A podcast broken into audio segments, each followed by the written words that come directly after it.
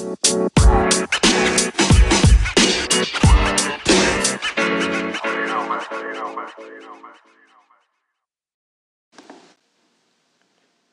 compañeros, soy Víctor Salinas, fisioterapeuta y director de Innova, Instituto de Salud y Deporte. Bienvenidos a un nuevo episodio de Innova Fisio Podcast, de la evidencia a la práctica clínica. Un espacio en el que compartiremos los resultados de los últimos estudios en fisioterapia del sistema musculoesquelético. Todos tenemos unas agendas muy apretadas que nos impiden estar al día en nuestra profesión y por eso el objetivo de este podcast es hacer accesible al fisioterapeuta las últimas investigaciones de una manera sencilla, clara y con una evidente aplicación práctica. Estar al día en tu profesión está a tu alcance. Comenzamos.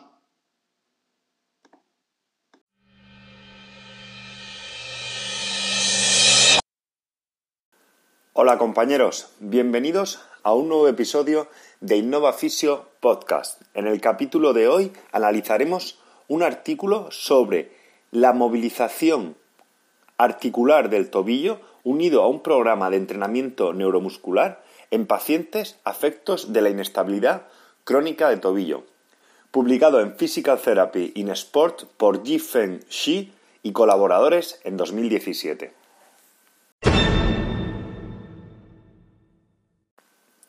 La inestabilidad crónica de tobillo es una disfunción muy común tras los esguinces laterales de este.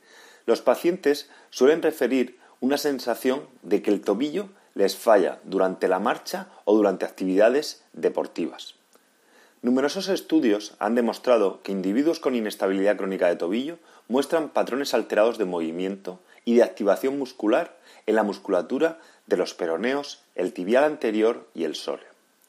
Algunos autores han demostrado diferencias en el tipo de estrategias de control del equilibrio entre individuos con inestabilidad de tobillo e individuos sanos, utilizando los individuos con patología un control proximal mayor y con mayor desplazamiento postural del tronco en tareas unipodales.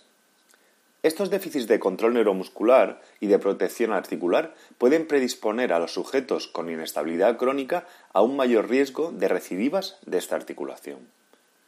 Otros autores han atribuido estos déficits de control postural a una pérdida de la movilidad de tobillo. Los fisioterapeutas suelen utilizar el entrenamiento neuromuscular o trabajo de equilibrio como parte de la intervención de este tipo de pacientes, sin embargo, algunos estudios han demostrado que existe una, evidencia limitada.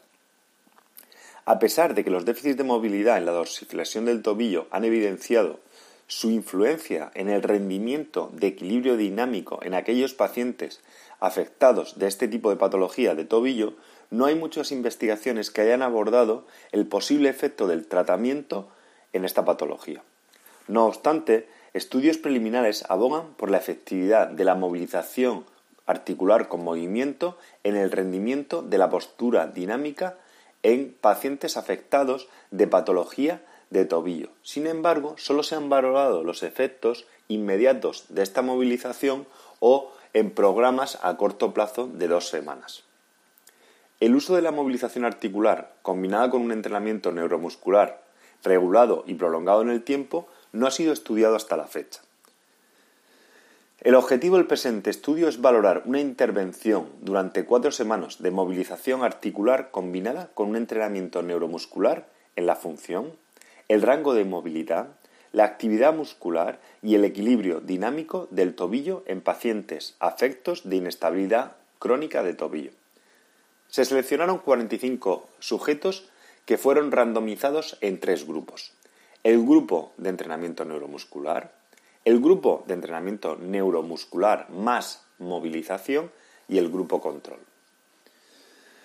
Los criterios de inclusión para los pacientes afectos de inestabilidad crónica de tobilla fueron que tuvieran entre 20 y 50 años, que tuvieran un historial de al menos un esguince de tobillo en el año anterior y síntomas residuales, o que hubieran tenido numerosos esguinces repetidos en el año anterior, con la sensación de pérdida de estabilidad en el tobillo en los últimos tres meses y con un resultado menor a 27 en la herramienta de control de inestabilidad de tobillo de Cumberland.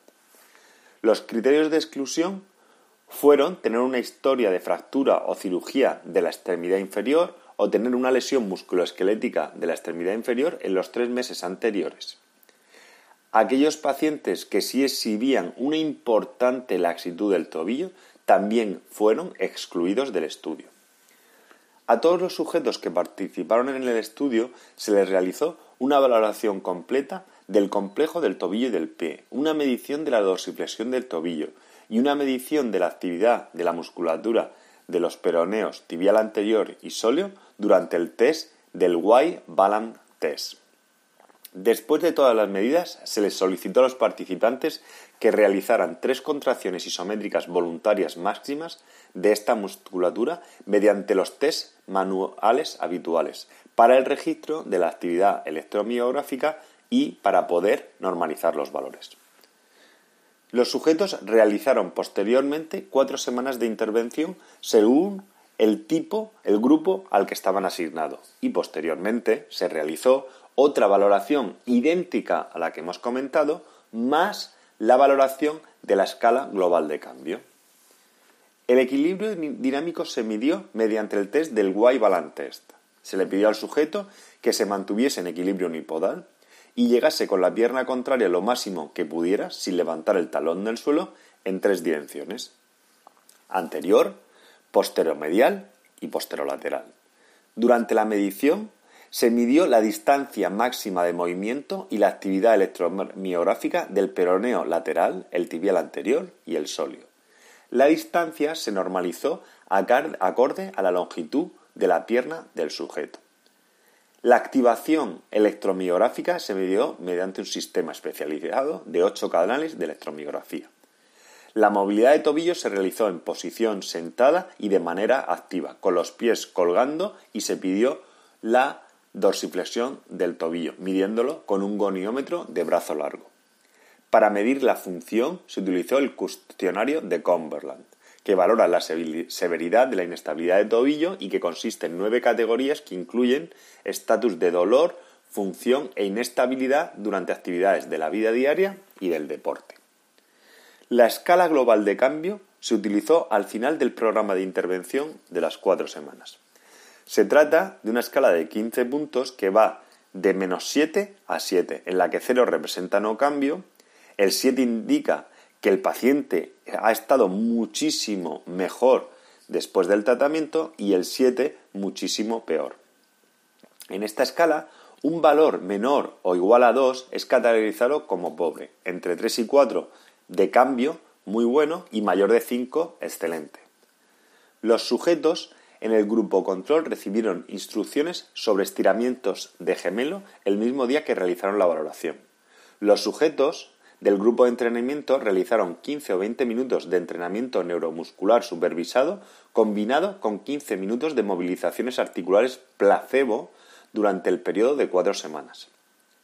Los sujetos del grupo de entrenamiento y movilidad realizaron las mismas sesiones de control neuromuscular más las movilizaciones articulares.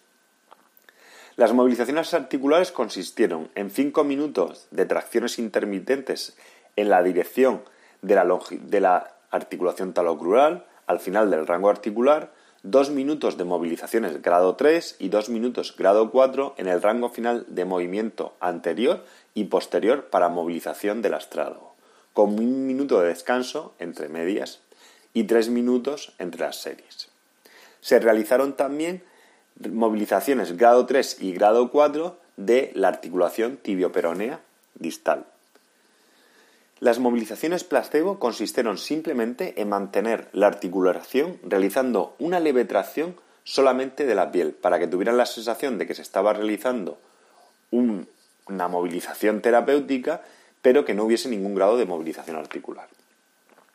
El entrenamiento neuromuscular consistió en equilibrios estáticos y dinámicos en diferentes tipos de superficie, tanto en apoyos unipodales como bipodales. Todos los sujetos realizaron estiramientos de la musculatura del gemelo como el grupo control. Como hemos dicho en la introducción, una falta de movilidad de la articulación del tobillo ha estado relacionada con un déficit de equilibrio en individuos con inestabilidad crónica de este. Y la movilización articular se ha considerado como una intervención efectiva para revertir estos déficits. No obstante, los efectos clínicos de la movilización articular, articular en la inestabilidad del tobillo no están totalmente definidos en la literatura. Algunos autores han demostrado que la, movilización de la articulación del tobillo mejoraba inmediatamente la cinemática del aterrizaje, el control postural dinámico y el rango de movilidad del tobillo en pacientes con inestabilidad crónica. Otros autores también han demostrado la efectividad de la intervención de la movilización articular durante dos semanas en el rango de movilidad, en el equilibrio dinámico y en la función medida mediante cuestionarios autoadministrados. Sin embargo, este es el primer estudio que valora el efecto de la movilización articular unido al entrenamiento de control neuromuscular en la movilidad articular, en el equilibrio, en el rendimiento y en la percepción de mejora de la función en individuos afectos con una inestabilidad crónica de tobillo. Los resultados del presente estudio demuestran mejoras en la función reportada por los individuos en la movilidad del tobillo y en el equilibrio durante la realización del Y Balance Test en relación al grupo control. Comparado con el grupo control, tanto el grupo de entrenamiento y movilización como el grupo de entrenamiento mostraron mejoras significativas en la función, medido mediante la escala global de cambio. Tanto el grupo de entrenamiento y movilización como el grupo de entrenamiento neuromuscular reportaron mejorías en la función medida por la escala global de percepción de cambio, pero estos resultados indican que solo el grupo de movilización más ejercicio disminuía la sensibilidad de la percepción de inestabilidad de tobillo. Los resultados del presente estudio también demuestran que la utilización de técnicas articulares de tobillo como parte de intervención mejoran la dorsiflexión comparado con el grupo control y con el grupo de entrenamiento. Y esto puede, de manera indirecta, mejor, mejorar el control dinámico postural, como han evidenciado otros autores. Esta hipótesis parece explicar cómo la combinación que se realiza en el presente estudio de movilizaciones articulares y control neuromuscular provee beneficios adicionales en la severidad de la percepción de la función del tobillo y en el equilibrio en la dirección posterolateral, medido mediante el Y-Balance Test. El presente estudio también demostró una disminución de la activación de los peroneos durante la fase de equilibrio en el grupo de tratamiento. Esto también se ha demostrado en resultados de otros investigadores, en que la movilización disminuye la excitabilidad corticospinal de la musculatura del tobillo.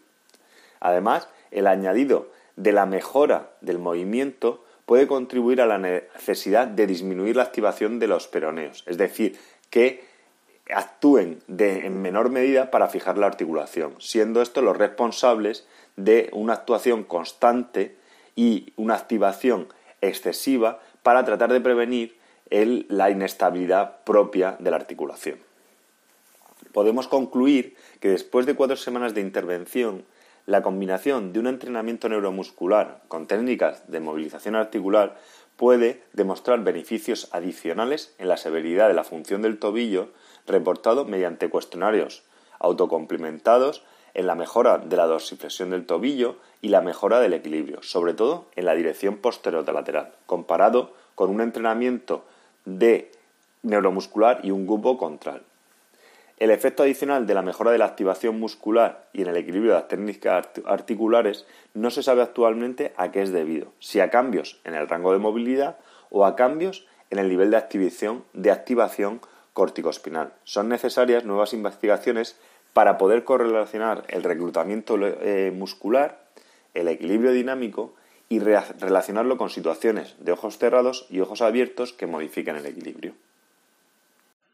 Si te ha gustado el podcast, suscríbete en la app o plataforma que utilices normalmente para escuchar tus podcasts, iTunes, iBox, Spotify o cualquier otra. Te agradezco dejes una review, una valoración o un comentario con tu opinión. Cualquier crítica constructiva, sugerencia o idea para mejorar será bienvenida. Un saludo.